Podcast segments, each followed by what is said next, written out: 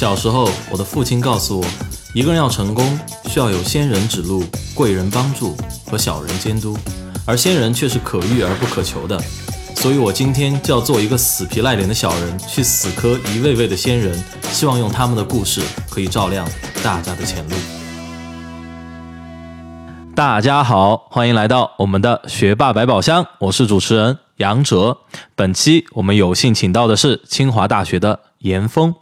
严峰也是地地道道的四川成都人，他小学毕业于成都马鞍路小学，获奥数一等奖后，初中去到成都七中育才就读，高中在成都七中理科试验班，后来保送到清华大学攻读环境工程专业，取得学士学位后，继续在清华大学深造，攻读环境工程硕士及博士学位。那么，峰峰呢，也是一位不折不扣的学术和科研大牛，在清华同龄人学界中号称一哥。当然，我们今天让峰峰来做嘉宾啊，也是有一些私心的。毕竟成都最近雾霾还是蛮严重的，相信大家都有所体验，而且都比较忧心啊。而而我们今天的嘉宾峰峰的专业呢，其实就是在。着重于污染治理上面的，特别是粉煤灰的高质化利用。那么大家也都别问我粉煤灰的高质化利用是什么，作为一个文科生，我不是特别明白。但是我可以啊，尽量让峰峰在我们今天的节目之后呢，留一期关于雾霾和这个污染治理的一期彩蛋，让大家可以一起分享分享、学习学习。那么今天呢，我们也是很应景啊，让峰峰来，其实也是想让大家知道啊，我们身边其实就有。牛人一直在关注着我们，关注着我们的雾霾。好了，说了这么多，让我们来看一看我们今天说的很牛的嘉宾到底是有多牛。首先，峰峰之所以能保送清华，是因为他在高中时取得了数学竞赛和化学竞赛双一等奖。那么这个对于我来说，对吧？一个文科生，我觉得是一个还蛮不。蛮不错或者神一样的成绩了。那么之后呢？峰峰在清华大学以优异的成绩啊，取得了直博生的资格。在他攻读博士期间，在国外顶级期刊《Science》，也就是科学期刊上面，共一共发表了论文十九篇，授权发明专利四项，发表国际会议论文五篇，并做口头报告。峰峰还曾担任众多国外专业期刊的审稿人。另外，峰峰还曾获得清华大学本科毕业生优秀论文。唐立新奖学金，并两次获得博士研究生国家奖学金等奖项。好了，相信大家对峰峰的这个牛的程度啊，已经有了基本的了解。那么说了这么多奖项，也说的我口干舌燥了。呃，我们现在就不要耽误时间，请出今天的主角，让我们来听听今天的大牛严峰他的故事。好了，峰峰来给大家。打个招呼吧，Hello，学霸百宝箱的听众们，大家好啊，我是严峰啊，然后来自于清华大学啊，现在在读博士啊。嗯，好，那么呃，峰峰啊，我看到你的履历，让我真的是眼前一亮，就是说你进到了清华，而且在高中的时候拿到了两门竞赛的一等奖。那么其实我非常这个啊。直杀腹地的问一句，就是说你是怎么做到这些的？你在做到，就是说又进清华，然后又做到了竞赛一等奖，在那个学科成绩上也不差。那么这些是这些成就的这些成功的因，造就你成功的关键性的因素是什么？嗯，呃，我先讲一下我是怎么进清华的吧。嗯啊，因为到高二的时候啊，我妈妈反正就家里啊给我定了比较唯一的目标啊，那就是进清华啊。所以我呢，高中的时候是学竞赛的啊，我学了数学竞赛，啊，也学了化学竞赛。嗯，然后当时是这么想的啊，当年我们只要竞赛的话，赛区一等奖就全省大概四十五名的一等奖，啊，是可以保送的。嗯，啊，然后所以我就学了数学，然后学了化学，当时目标都是想拿一等奖。啊，因为竞赛大家知道可能风险比较大，万一没考好啊，就是。因为它每每次都是新题，没有原题，所以万一你做不出来啊，万一数学失手了，我想我还有化学，嗯啊，然后呢，呃，同时我不偏科啊，然后是各方面都比较这个均衡，所以我当时的高考成绩我是成都七中嘛，啊，一直是年级前二十名，所以就凭高考成绩我是能进清华的，嗯，所以当时制定的是。呃，三三路并进啊，就是只要有一路成功啊，我都能进清华。最后呢，呃，化学竞赛拿了赛区一等奖啊，高二的时候，高三的时候呢，数学竞赛又拿了赛区一等奖，啊，所以就凭这两科一等奖呢，然后我在呃，就是高三的十二月份啊，就保送拿到清华的录取通知书啊，所以高考就没有参加了，所以我是保送进的清华，嗯，啊。然后回顾就是说，嗯，刚刚主持人问的这个问题，就是我这么多年的呃这个就是这么优秀吧，呃暂且说优秀吧，其实 受之有愧啊。用谦虚，确实非常优秀啊。可能最大的我还是要感谢我的妈妈，嗯，就是我妈妈对我的教育是我呃能进清华的最重要的原因吧，最重要的原因，对，没有之一非常重要。啊，没有之一啊，最重要的原因啊，呃，可能就是主要我妈妈做了这么几件事儿吧，啊，第一个就是从习惯上，嗯，对我的约束非常严啊，就是说我这个人是一个非常就是注重细节、精益求精的那么一个人，嗯，呃，这种习惯的养成可能源自从小吧，因为我从小学呃上学前就五岁开始是练习书法，啊、写了七年，到十二岁小学毕业。然后因为要学竞赛，时间太忙，就停了。嗯，这么一个情况。你是说学书法其实是学书法跟你这个精益求精的性格很有关系？对啊，为什么这么说呢？啊，可能写过书法的人呢，呃，都知道，因为写书法啊，你不能出错。嗯，呃，因为你但凡一一幅字啊，你比如说二三十个字儿一幅字，你只要某一个地方出错了，那这张字儿就坏了。嗯，啊，就得重写。我记得小时候。呃，不管多晚啊，只要写错了，比如说我们我妈给我定每天啊写两幅字儿，嗯啊，只要写错了，我妈直接就把纸撕了，重来，从头再来，嗯啊，所以说呢，呃，就慢慢的啊，就是说为了这个，就是快一点写完吧，啊，我从小就对这些细节非常重视，从比如说最开始这个倒墨水儿，然后调笔，嗯然后到那个铺纸什么的，这些细节都非常重要啊，因为。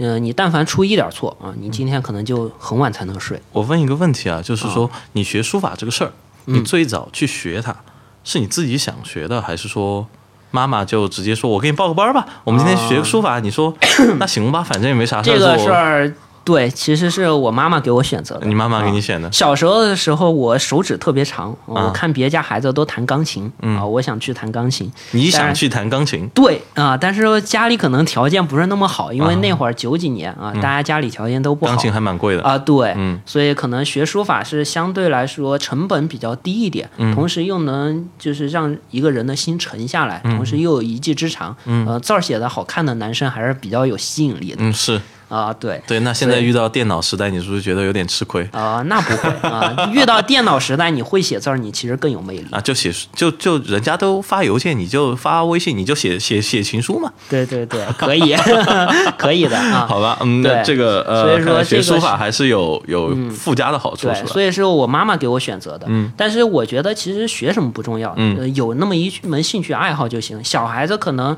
天性吧，看到什么都喜欢。嗯，所以说家长，我觉得这时候可能呃能给他选定一样，并且坚持下去，不一定是书法，你比如说画画，嗯。或者说你弹琴，其实你只要能坚持下来，我觉得对于你养成一个就是好的习惯啊，其实都是有帮助你是怎么坚持下来的呢？因为书法应该，我举个例子啊，其实枯燥。对学什么其实都枯燥，你只要做的时间长了，你要把它学精，其实都蛮枯燥的。对这个呢，可能这是我妈妈坚持下来的。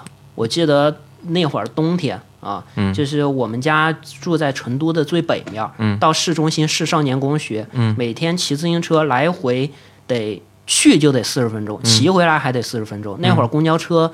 又破又慢，都是我妈或者我爸送我，啊、用自行车驮着我去的，嗯啊、所以我觉得可能家长能坚持下来，啊、可能是比我的坚持更可贵。也就是说，其实。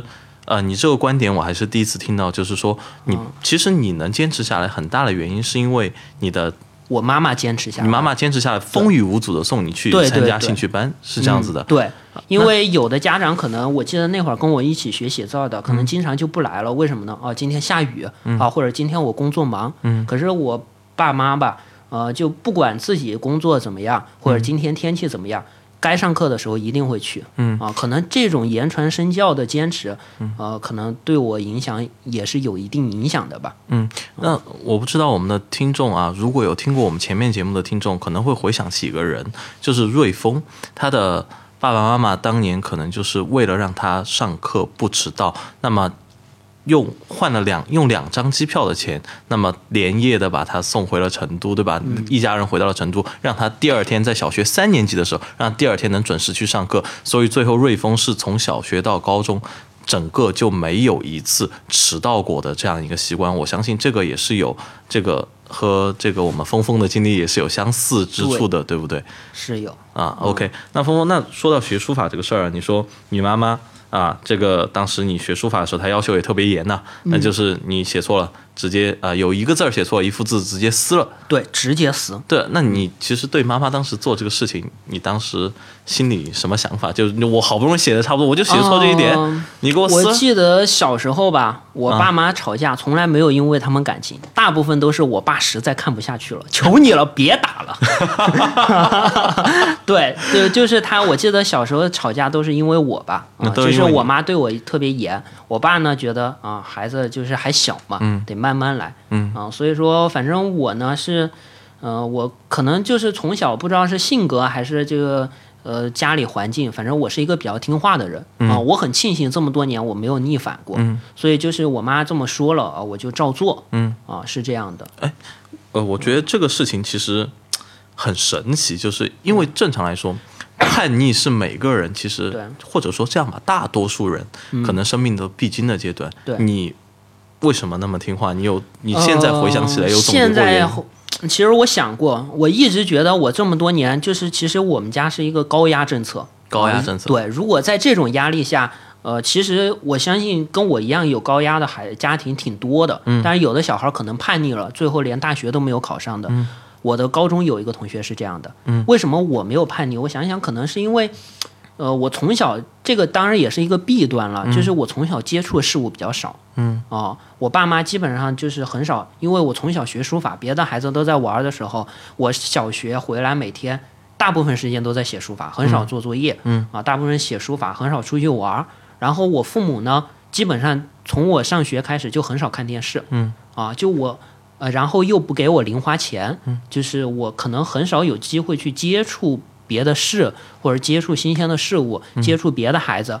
所以就是没有一个人，当没有一个人跟你说哦，你可以叛逆的时候，你可能在那种封闭的环境下，你很难去想到你要叛逆，嗯，可能是这样的。那也就是说，其实呃，说简单一点，说白了，爸妈是有计划性的对你进行了封闭，是吧？呃，可能有吧，当然也是因为就是，其实现在的小孩，我了解到从初中开始，基本上都比较封闭了，因为现在作业特别多，对，也没有时间。我可能呢，就是从小学开始就更封闭一点，嗯。啊，就是周末啊什么的都会写书法，嗯。啊，那其实你刚才也说到，就说爸爸妈妈其实从你开始上学之后，可能也就不怎么看电视，对，对吧？那么其实跟之前的做的那个事情也是一样，就是说也是一个非常有毅力，对坚持非常有毅力，他们坚持下去了，所以你坚持下去了。对对对，所以就是我看得出来，在他们培养孩子的过程中，就是不仅是要求你在做，他们是用自己的力量或者用自己对，的在影响我，对行为在影响你，说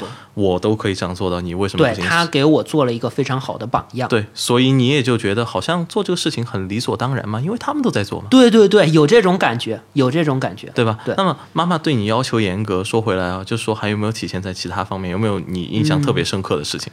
有啊，呃，比如说，我记得，呃，小学四年级那次期末考试，因为之前啊，嗯，这个语文考试是没有写作文的，一二三年级，嗯所以大家的考试基本上都是九十八、九十九分啊啊，或者甚至有一百的都对对对，都有。双百分嘛啊。。对，啊然后到小学四年级那次有写作文，你知道，可能是我们那会儿是不是那个语文老师作文要求比较严，就扣了一些分、啊。我那次期末考试九十四分，嗯我没敢跟我妈说，然后我妈回来问我发成绩没有，我说老师还没改完，嗯，啊，然后就撒谎了，对，撒谎了。然后第二天早上，我记得啊，那是冬天寒假嘛，嗯啊，就是一早上被子被揭开，然后直接拿那个钢尺，嗯啊，可能现在有的家里还有吧，那种钢尺五十厘米长的，嗯啊，直接给我打起来了。嗯嗯就用钢尺直接打你。对，直接打。我那会儿腿上经常大腿啊，就是青一块儿紫一块儿的，嗯啊，就被我妈打起来了。所以从今之后吧，我对这其实是一个心理阴影了。那是我心理阴影对我每次考试特别害怕考差，啊，直到我高中的时候因因因为怕挨打啊，嘛。以前是怕被打吧，嗯后面就是形成了一种习惯了。啊到高中肯定不会打我了，嗯但是就是那种心理就是。那种紧张，就每次考试的紧张感已经留下了。啊嗯，但我觉得这样其实是不好的。嗯啊，这个可么说呢？就是，呃，因为比如说啊，我记得我高中的时候，其实我的实力可能会更强一点。比如说我考试，呃呃，就是正常发挥，可能能数学能拿一百五啊。当然，呃，数学我当然拿一百五。比如说理综吧，啊，理综我正常可能能考个二百八、二百九，但是总会失误一点，因为我特别紧张，所以就会出现一些算错的时候，可能就会少五分、十分的。嗯，哦，所以这就是心态影响了你的心态。对影响我心态。嗯，对，所以这个其实是一个不好的地方。你当时有考虑过跟妈妈沟通这个事情，或者你当时有沟通过这个事情吗？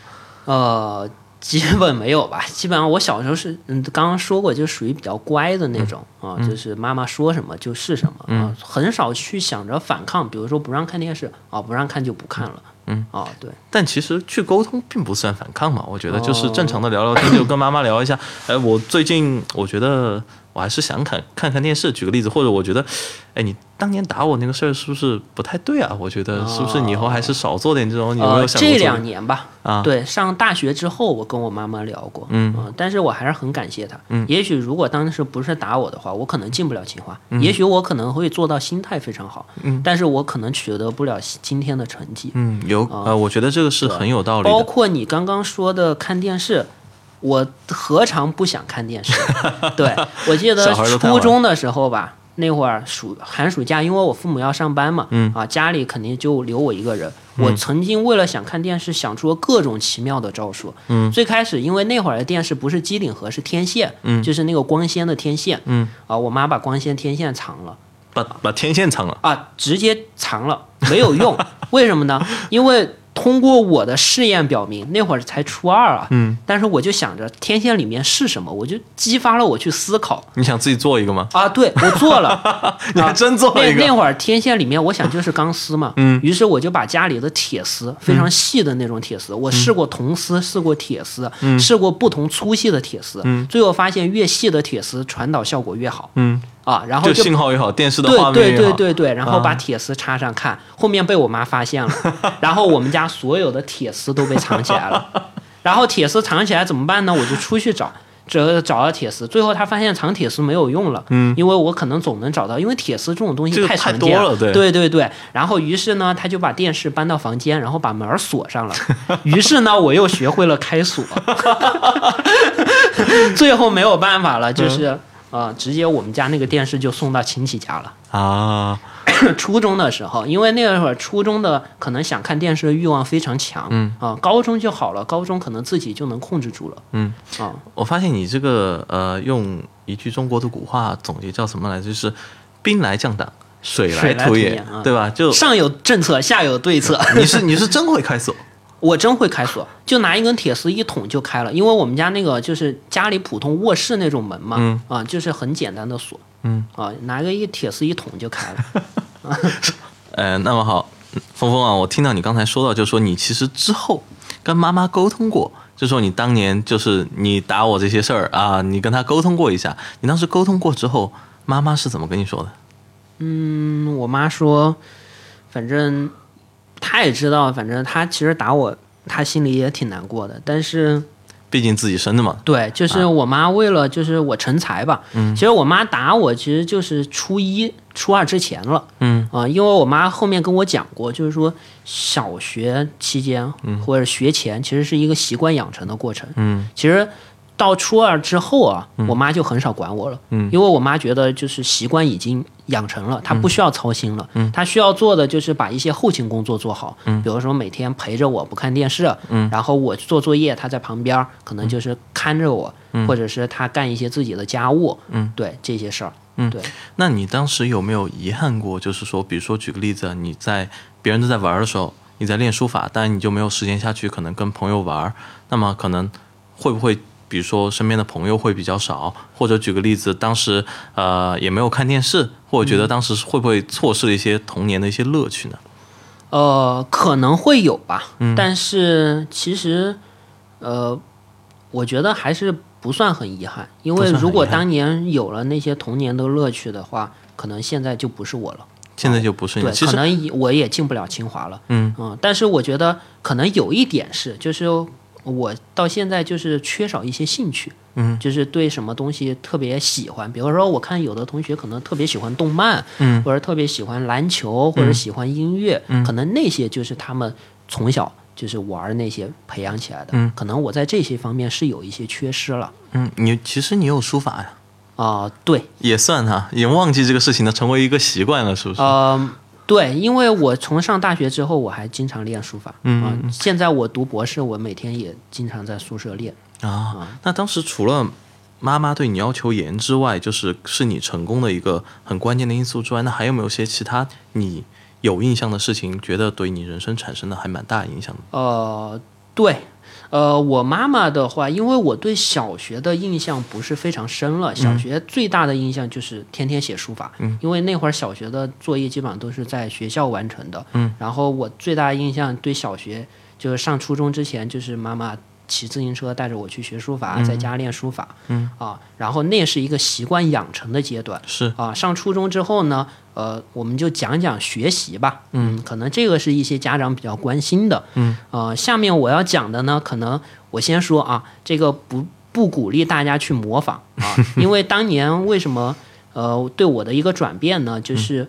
我小学其实是来自成都市一个非常普通的小学，不是什么泡桐树小学，不是龙州路小学，就是非常一个普通的小学。因为我当时刚好学了奥数，然后呢就被保送到了这个成都七中育才学校，是当时最好的初中。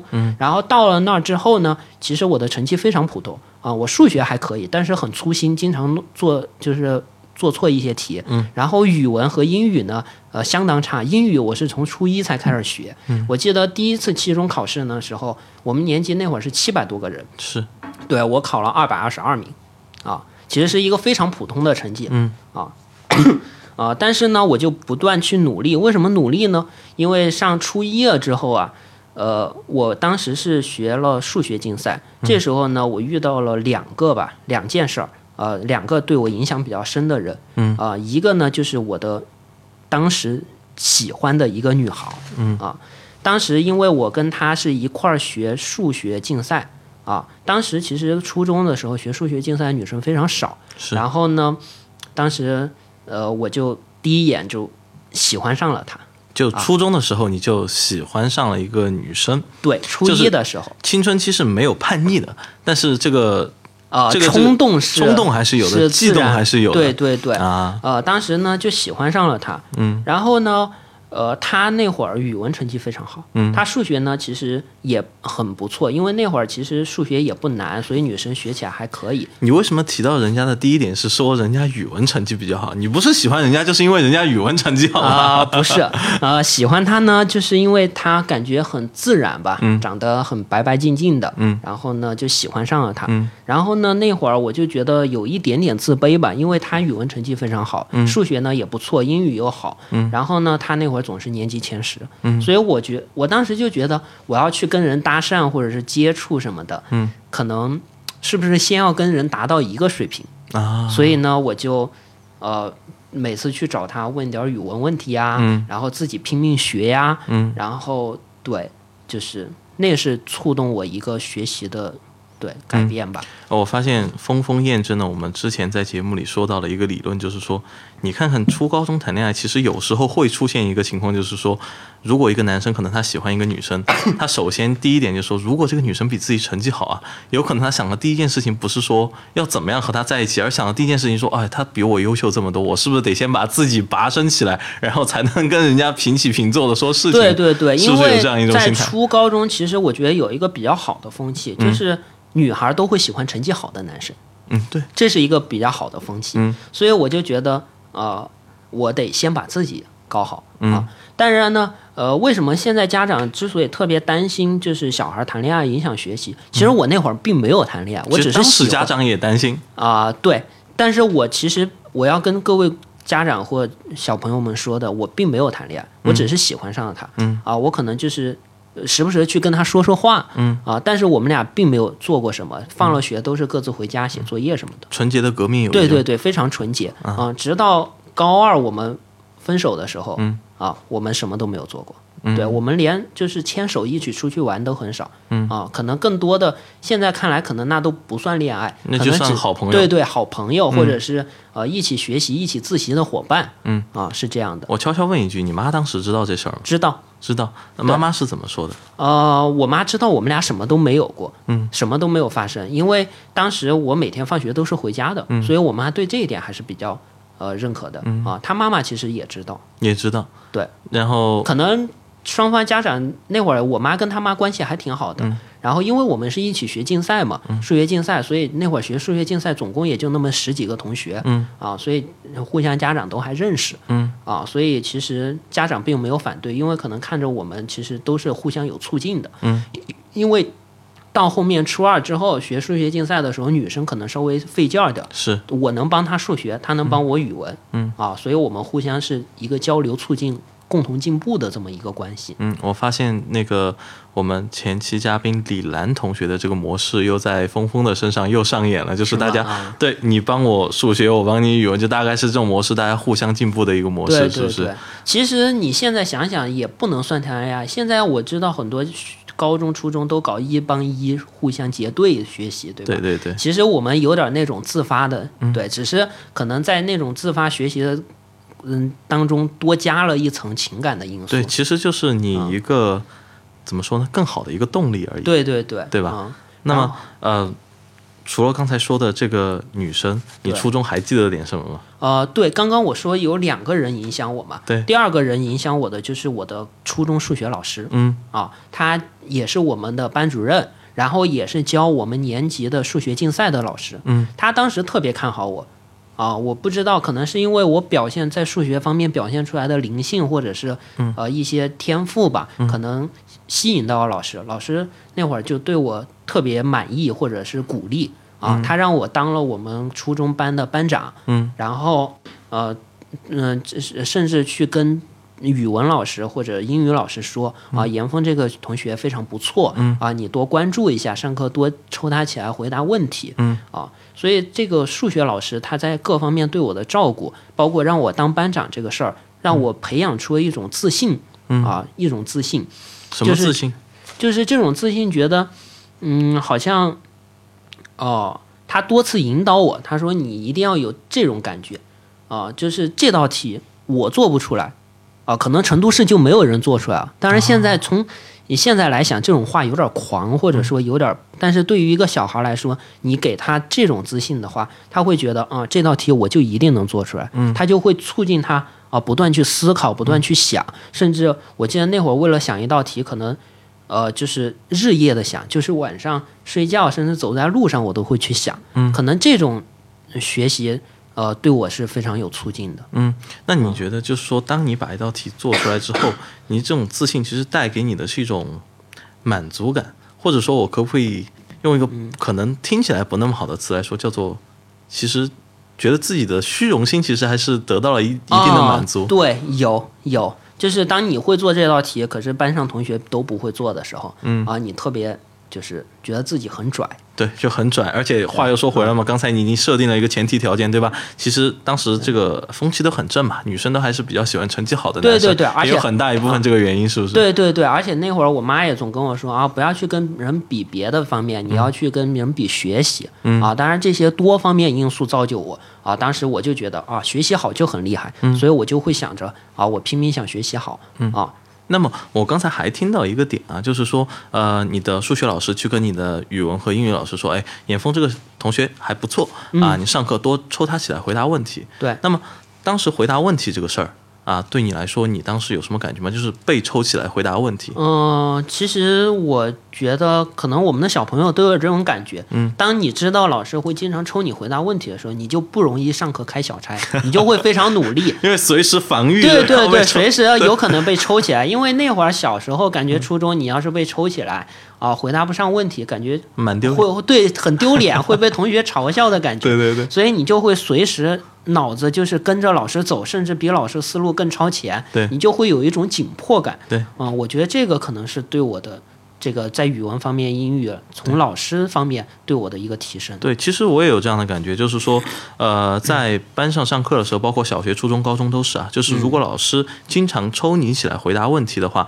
其实你自己其实第一有一种被重视的感觉。对对当然，刚才我们刚才说的那个，就是第二个，你得防止你自己答不上来，你得必须专心听，对对吧？对第三个，而且老师一般喜欢抽什么样的孩子起来回答问题，就是说至少是这科比较擅长的孩子起来回答问啊，题。或者说老师比较喜欢这个，孩对比较子。喜欢你，他才抽你回答起来回答问题，对吧？那么这三点加起来，其实我觉得。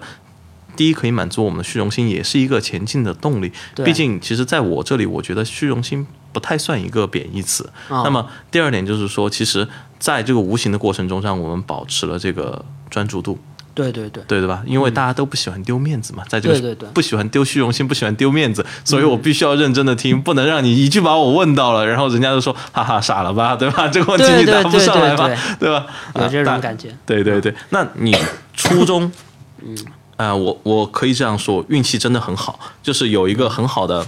啊、不管你说是女朋友也好，还是朋友也好，我觉得都可以。那么第二个是有一位很好的老师，其实我觉得算你的伯乐，那么让你得到了一个，我觉得得到了一个长足的进步吧。那么呃，初中的这些事情，那么你觉得还有什么需要补充的吗？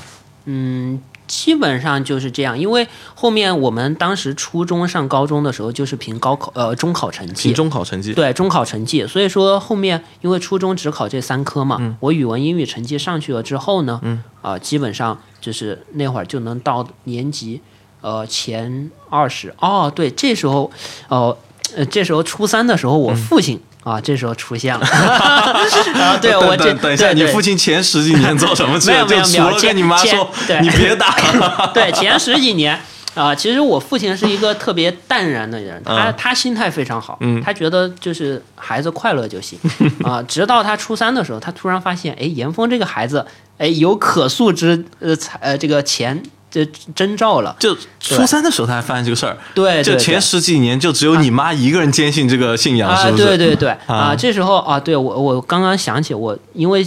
谈到中考了嘛，啊啊，我要补充一下，因为那会儿我记得，呃，初三第一次考试的时候，啊，我从呃年级一百多名啊，嗯那会儿语文、英语感觉突然就通了，进步到四十九名，嗯我爸非常开心。嗯那会儿，呃，我爸因为我从小是没有零花钱的，我爸就说啊，我要奖励你一笔钱，嗯，因为可能有的家长就是从小就给孩子钱，所以这时候你给孩子再给钱，其实他们就没有什么那么大的觉了。觉啊对，但是因为我从小是没有钱的，嗯我的所有压岁钱都是上交的。那时候我爸说进步十名，嗯每进步十名给一百块钱。我哦感觉瞬间就好了。对对对，从我当时我记得从一百二三十名的样子，嗯啊，呃，进步到四十九名，一下给了我五六百块钱。嗯然后我爸对我爸，并且说之后每进步十名给呃一呃一百块钱嗯啊，然后我就开始拼命。到初三上学期的期中的时候，嗯，我一下进步了年级十三名，从四十九进步了十三名，又拿三百块我爸又给了我三百块钱，嗯啊，然后我说再进步是不是就没钱了？我爸说还有，每进步一名给一百。哦哟，这个这个就对，动力然后呢更大了。，呃，当然我初三上学期的期末好像是没考好，又退了一点，嗯呃，退到二十多名，钱那就没没有。呃，不退了，就不退了。我爸就说从十三开始算，你再进步嗯啊。然后到初三下学期那次期中，我进步了年级第二名年级第二名，啊，一下从十三名第二名给了一千一百块钱，真的给了一千一百块，1100言块钱出必行。啊，言出必行，就给到我手上了啊啊。当然，我那会儿其实，呃，你发现从小如果不让你花钱，突然给你一笔钱你也不会去花了啊，啊，也不会去花了。那笔钱直到现在我一直存着，一直存着。对，那一千一一直存在一张存折上，我没有把它合并过，嗯。因为那个其实是我过去的一个纪念一。个纪念，一个念想，就对对对。这曾经的我做到的事情。对对对，其实有时候我们觉得，我说俗一点，就是说这个经济上的刺激还是有作用的，对吧？啊，对，特别是其实你发现啊，人缺什么的时候，你对他有刺激。嗯，就是比如说一个孩子家里非常优厚，你特别有钱，嗯你家长总给孩子钱，你再给他钱其实没有。这时候如果你家长能给他时间陪伴，嗯比如说我的工作再忙，我每天晚上都陪他聊一个小时，嗯这时候也许对孩子的刺激非常大。嗯就是当一个人缺什么的时候，你给他什么。嗯，我们要，对也就是说，其实如果要奖励什么，奖励稀缺的资源，对不对？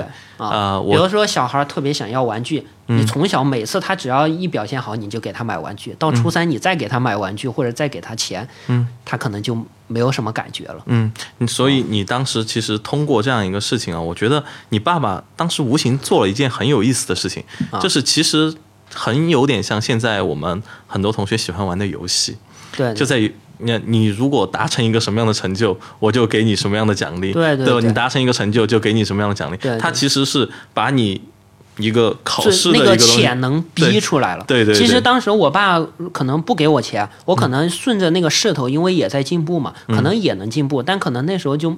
呃，就是相当于又加了一把火，对对，给了二次助力，对对对。但是你会发现，我爸其实很有这个想法，他前面每进步十名给一百，到后面十三名了，他进步一名给一百，他其实这个奖励机制是一直在调整的，对对对对，就累进的嘛，对对吧？哎，所以我感觉你爸爸是前十几年深藏不露，然后最后在这个关键的时候，关键火上浇了一下油，我这样说对不对？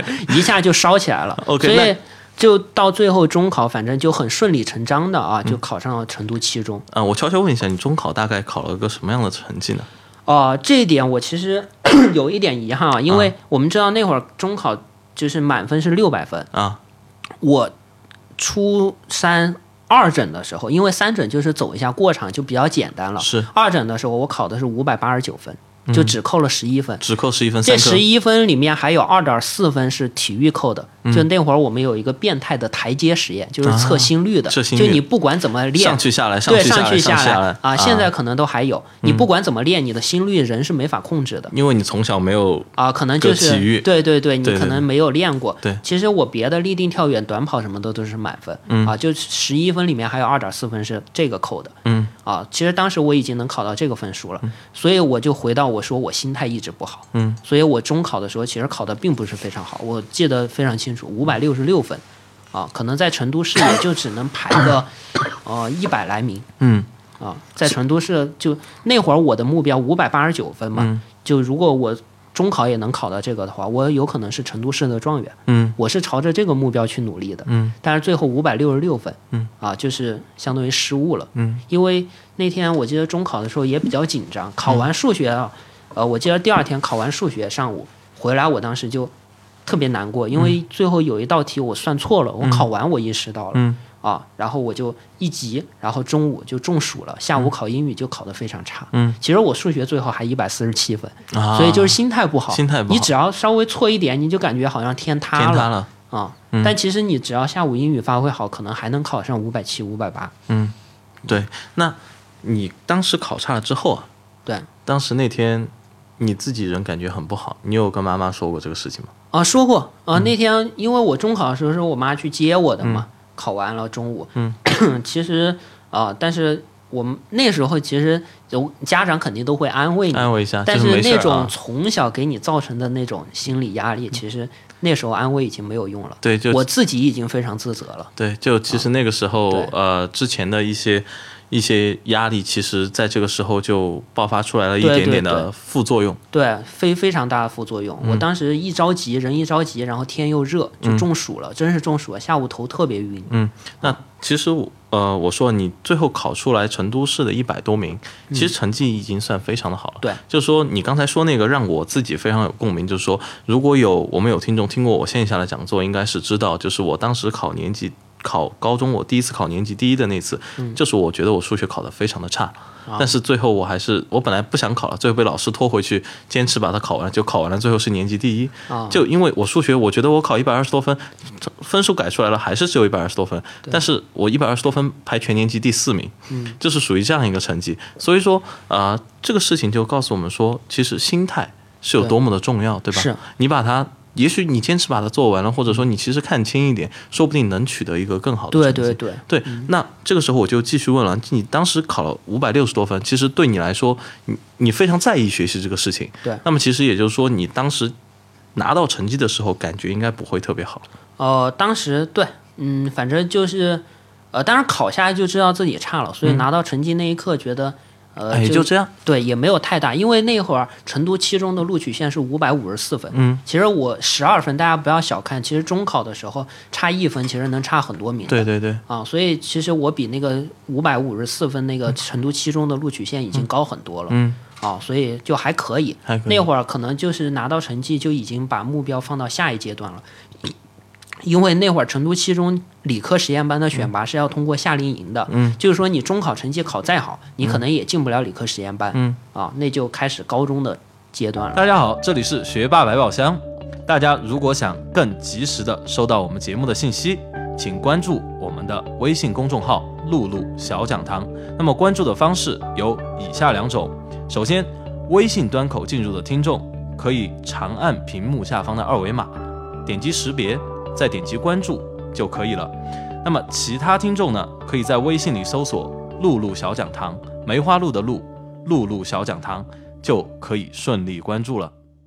小时候，我的父亲告诉我，一个人要成功，需要有仙人指路、贵人帮助和小人监督，而仙人却是可遇而不可求的。所以我今天就要做一个死皮赖脸的小人，去死磕一位位的仙人，希望用他们的故事可以照亮大家的前路。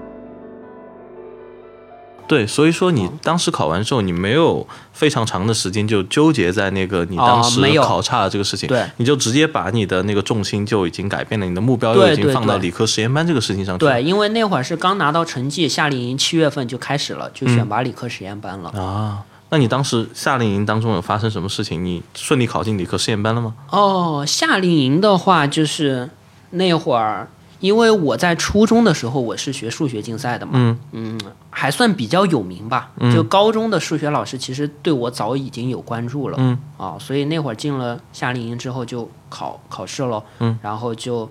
呃，那会儿夏令营的时候就要选你到底学哪科竞赛。嗯，我们高中的话是有五大学科竞赛：计算机、生物、数学、物理、化学。嗯啊，计算机和生物是我从来没有接触过了。嗯啊，然后那会儿就是数理化我都还比较感兴趣。嗯啊，因为初中的时候还有物理竞赛，我其实也学过。嗯啊，然后那会儿在夏令营呢，考试成绩都还不错。嗯，因为本来考夏令营考的题就是竞赛题，对这就是我擅长的地方了。嗯啊，所以就还不错。那会儿呢，就是数学老师啊找我啊，物理老师也找我，嗯啊，化学老师也找我嗯啊。最后呢，我是选择了数学和化学。嗯，怎么选下来的？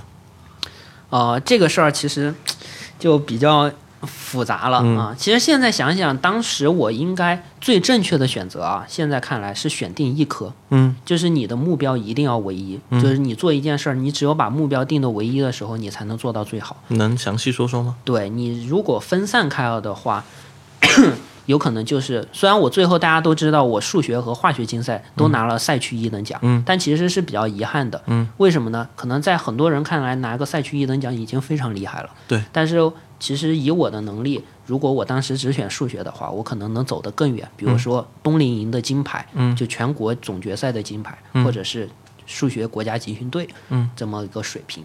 嗯啊、当时选呢，首先我肯定是要选数学的。嗯啊、因为我从初中开始，因为大家刚刚讲到我初中数学老师带我竞赛嘛，对啊，然后对数学是很感兴趣的。化学呢，老师是就是为什么选化学呢？因为化学老师那会儿对我兴趣特别大，是属于他一直找着我，嗯，就是说严峰你没有问题啊，嗯，然后说你来吧，嗯，就是这么一个，是化学老师一直坚持。也就是说，你最后觉得拉不下脸，实在是不去，不太好对对意思，对对有点我就来一下，对，有点这种啊感觉啊，啊、对。然后物理竞赛老师呢，可能是他就是看到我学数学的意愿比较坚定，嗯最后他就放弃了，所以我选了数学和化学。啊等于这两科的选择，一科是我自己愿意，一科是属于老师对我特别看好。嗯啊。所以说，其实你这里在给我们的这个高中的竞赛老师提了一个建议，就是说，如果有个同学特别好，你又特别想要要他，就脸皮厚一点，对吧？啊。然后，然后对，就一直追着他去说他一定会来的，因为毕竟小朋友面子还是很薄嘛，是不，是？但是我想说的话，如果作为学生，包括家长来选，大家最好选一科，选一科，对，嗯，就是说把精力集中一点，说集精力集中一点。对。啊虽然有可能你选一科竞赛有可能会失误，嗯但其实，呃，选两科的话，我是属于比较幸运，可能我真的第一年非常相当努力，嗯特别刻苦，嗯可能学下来了，对甚至但是有可能你选两科的话，最后就是两科都没有拿一都，竹篮打水一场空。对对对，会有这种可能。嗯啊，那你当时两科也选下来了，然后其实人家选两科有时候是为了避免风险啊，你这个选两科就是属于多头开花的这种感觉，就选两科就两科竞赛考出来了，对吧？嗯。那么呃，你从这个其实高中进校的时候那个成绩啊，就说虽然你是发挥失误了，但是成都市的一百多名其实离清华和北大的这个线呢、我觉得对是还是有一点差距的，就是没有那么轻松，因为毕竟四川省不仅仅是成都市嘛，像一些教育质量比较好的二级市，其实还是能挤进来很多人每年。对对所以说，那你当时是怎么样实现的这样一个跳跃，或者说这样一个发展，让你最后成功的走到了清华呢？对，嗯，大家看啊，我这么一个历程，其实我在小学，我们从小学讲起，我是一个非常普通的。嗯，当时小学我只是拿了一个奥赛的一等奖。嗯，啊，那会儿成都市可能奥赛一等奖就有好几百人。嗯，啊，甚至我记得是四五百吧。嗯，啊，然后到初中，你像初中考上成都七中，我可能在成都市可能就能，我感觉是一个一百名的水平了吧。然后我当时进理科实验班，是因为我有竞赛的背景。其实平行班的那些同学也非常优秀，他们高考成绩也会非常不错。嗯。然后呢，呃，理科实验班是两个班。啊、一个班六十个同学，一百二十个同学。嗯，这一百二十名同学大概有一半是来自成都市的，嗯。剩下一半都是来自各个市的第一名、第二名。对，对我当时其实刚进去是有一些压力的，特别是在呃竞赛可能还好，呃主要是在就是综合成绩，也就是我们说的高考那些学科上，其实是有一些压力的。嗯，所以我当时呃跟我就是跟我妈妈说，我主动提出啊，因为成都七中在墨子桥，我们家在北面，嗯，每天我记得就是那会儿要坐六十路公交车，每天来回得两个小时。哦，我主这么远，对我主动跟我妈妈说，我说，呃，要不我们租个房子吧？嗯。啊，所以从高一开始，我就在成都七中旁边租了个房子。啊，啊，当时成都七中是可以住校的，但是住校我们知道晚上要熄灯。对，啊，呃，对，其实会影响我学习。为什么呢？因为我是典型的夜猫子啊我记得那会儿高高一的时候刚进去，我每天晚上学到半夜三点，嗯，早上七点去早读。四个小时的睡睡对，就睡四个小时。可能上午上课的时候，嗯哦、呃，当然这一点不值得鼓励，有一些 副课啊，就是那些不重要的，比如地理啊这些课，我可能就睡过去了。啊，啊，当时为什么要学那么就是睡那么少，学到三点呢？嗯因为我们刚刚说了，我是学数学竞赛、化学竞赛，还有同时学那些高考学科。嗯，啊，可能没学过竞赛的同学不知道竞赛有多么耽误时间。嗯，我这么说啊，就是学一科竞赛的时间绝对抵过学所有高考学科目花的时间。嗯所以我当时是把所有时间分成了三份，也就是说，相当于你读了正常的一个同学的三三个高中呃，有点这种感觉。负荷，对对对，对吧？所以我要把时间分成三份，嗯我白天上课的时间，我就抽课间的时间、把作业做完，嗯啊，然后从晚上回去，啊就开始学竞赛，从下午就晚上回去六点七点就学到半夜三点。那我发现你这个真的是比那些我曾经听说过的一些学计算机的同学的，真的是要辛苦多了。那些学计算机竞赛的同学就抽空打打游戏，对吧？然后把竞赛一等奖也拿了，对吧？是不是有这样的事情？对，啊、但是我当时就特别紧张嘛，特别怕考得太差，因为呃，我是成都七中育才出来的，嗯，那会儿我们七中育才出来的同学呢，有一种感觉，上成都七中是嫡系部队，嫡系部队。剩下外来的都是外来生或者四中来的、九中来的，嗯。感觉都是外校的。对你嫡系部队呢，你得有一种主人翁的感觉，对我能不能输给他们，对对对对，不能表现的太差了，对，就这种感觉。啊。啊，所以我就非常努力。啊、努力了大概一年多吧，嗯。啊，到高二上学期那个秋天啊，我拿了化学竞赛区赛区一等奖之后，啊，一回过头啊，一回过头突然发现，哎，我好像已经比他们跑出一一长节了啊啊，那会儿之后就轻松一点了。啊！其实你这个。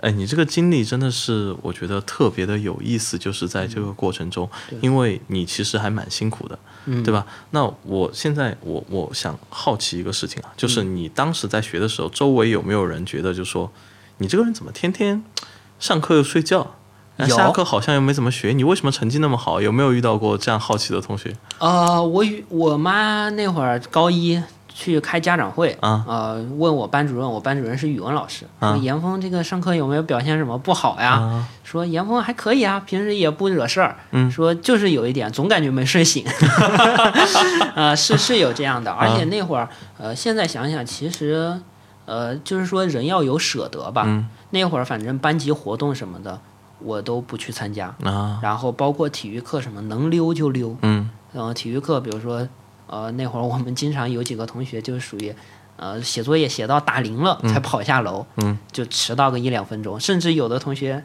手抄一道题，嗯。数学竞赛题，题目很短，但是需要很花很长时间去思考啊，抄一道题，上体育课边边上课边想啊！啊，都有这样的，我也做过类似的事情。看来那个初中时候那个体育扣的那二点四分，没有给你造成非常深刻的印象，是啊，不是？因为高考不考体育嘛。对，嗯、但是我想说啊，就是高一那一年的努力，真是我自己。嗯就我感觉那会儿我的思路走到我父母前面，嗯嗯可能我觉得，呃，这一点呢，你不能说是我，就是还是得感谢我妈妈之前的严格，就是说人是有惯性的。嗯，当你，当你。嗯，就是家长把孩子引上了这条路之后，嗯，他其实自己会有一个攀比心，嗯，啊，就是有的人去攀比学呃花钱啊什么的，嗯。是因为他走在了这条路上，嗯，我走在了学习的路上，我自然就会想着啊、我去攀比，嗯。啊、谁呃竞赛比我多会做一道题啊，谁语文这次比我多考了两分啊，嗯，就你自己会去攀比了，嗯，哦、那我觉得今天对今天又纠正了一个词汇，就是我们先纠正了虚荣心，今天又纠正了一个词汇，叫做什么？叫做攀比攀比啊！攀比有时候也是个挺好的动机。对对对对吧？那么说到这里，就是说，我很想问一下，就是峰峰，你当时的心态啊，就是说，呃，应该我觉得你当时可能同班同学会有人觉得你是别人家孩子，就说这小伙儿看着也不怎么读书，怎么样就成绩比我好，这是一个。那第二个，你当时有没有觉得对自己有个定位，觉得说自己是一个什么水平的人，或者嗯，我的定位其实是一直在不断改变的。嗯嗯，其实我小时候对自己是没有什么感觉的。嗯呃，我妈妈最初上小学的时候，我妈妈说啊、成都八中或者成都五中，在成都是二类重点，嗯啊，这是比较好的。你要是能上那个就太棒了。嗯结果没想到，哎，我第一次真是歪打正着，嗯拿了个奥数一等奖，上了成都七中。嗯上了七中育才之后，其实你不一定能上成都七中高中的。嗯啊，可能就是因为努力啊，上了成都七中高中，嗯，啊，然后再加上学竞赛，进了理科实验班，嗯，啊，这其实就做到了极致了。对，已经很极致了。嗯因为成都七中理科实验班差的就是倒数第一名，啊，可能都能是考上川大，嗯啊，这就是我爸从小对我的梦想了，能 上川大就非常好了啊啊。但是可能我在那会儿。呃，倒没有高一的时候，我倒没有想过要上哪个大学。嗯，我当时想的是，我刚刚说了，我不能成为最差的。就定位就是我不要是最后一名。对对对，我不能就是突呃丢成都七中育才初中的脸 啊。然后可能在高二拿了那个化学一等奖之后嗯啊，那会儿目标开始明确了嗯啊，可能就是要读上清华或者北大嗯啊。那会儿可能好像谁也没提这事儿，嗯可能是我跟我父母，可能大家心里都有这么个感觉，嗯可能就是要朝着清华北大去努力了。嗯，你当时心里是想，呃，因为我就是这么优秀，所以我一定要上清华北大嘛？嗯，不是，嗯，我觉得就是因为我发现嗯就是说，呃，你的实力其实是很好的。对。就是当时你是保持了一种什么样的心态呢？就是说你当时心里是怎么想的？你对自己的一个认知是什么？我是一个优秀的学生，我是一个差生，还是说我是一个嗯，我对自己的认知，我一直觉得我是数学非常好数学非常好，啊，别的学科不差，不差？这么一个感觉。嗯呃，然后呢，在数学领域，我慢慢的从初二开始，就是因为初中数学老师对我的鼓励，我有一种舍我其谁的感觉。嗯，就是说这道题在我 这个我们年级除了我，没有人没有人做做得出来啊，就有这种呃，慢慢有这么一种心态。啊，这种心态我没有体会过，但这种同桌我是遇到过，好吧？那说到了这里，就是说，那你当时高中啊，你就已经保送了清华，对，保送了清华，你当时后来就没有参加高考了，呃，就没有了，就没有最后半年基本上就呃玩过去了。玩过来了，玩的啥？呃，其实那会儿就是高中，因为我是高三的那个冬天保送的，啊、然后最后半年的话，我就我们家就没有租房子了，嗯然后我就去学校住校了。住校，对，然后就你玩的方式就是去学校住校了。不是不是，就住校了，因为这样我就就没有什么学习压力了，啊每天就在教室，好像也就是跟着大家把那些复习的卷子都做完。但是你又不高考，你做卷子干嘛？哦、那会儿我们要求都要去参加高考。啊，都要去参加高考。啊对，就是都把卷子做了，然后剩下的时间可能在宿舍。那会儿好像突然世界打开了，但是不知道自己该做什么了那、因为你从小到大就没怎么啊、玩没有怎过嘛，我么玩儿。感觉。对对，可能就打打打篮球啊，嗯，对，然后开始打篮球了。呃，对 呃，从那个时候，从高三那个时候开始的。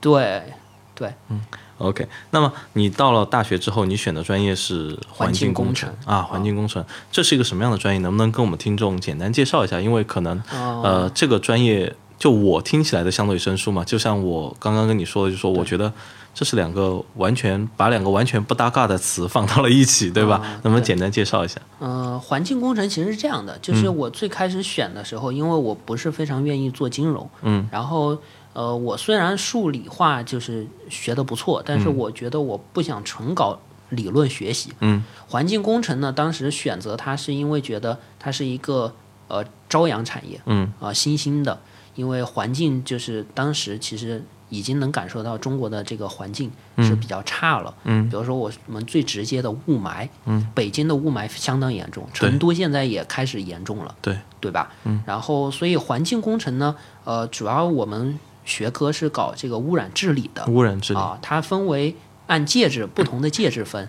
啊，有水，嗯，就是区域的水环境，嗯，比如说我们知道的这个太湖的蓝藻，嗯，啊，昆明的滇池，嗯，啊，或者是那个南水北调的这个呃水源地嗯。的这些保护，啊，包括地表水、地下水，啊，这些水水的污染治理，嗯，啊，或者是污水处理，嗯，你像我们家用的或者工业用的污水，它最后都会经污水处理厂处理之后排放到这个环境当中，嗯，啊，还有呢就是固体，嗯，固体废物的话，比如说我们的生活垃圾，就城市的生活垃圾，城市的生活垃圾、啊处理，嗯，包括还有这个填呃这个工业的，工业会产生一些废渣，嗯。啊或者是这个建筑垃圾、这些渣的处理，啊或者是大气，比如说我们最直接的这个呃雾霾雾霾。天气啊，比如说或者烟厂、电厂的这个二氧化硫，啊二氧化一氧化氮的排放，这个也算是固体。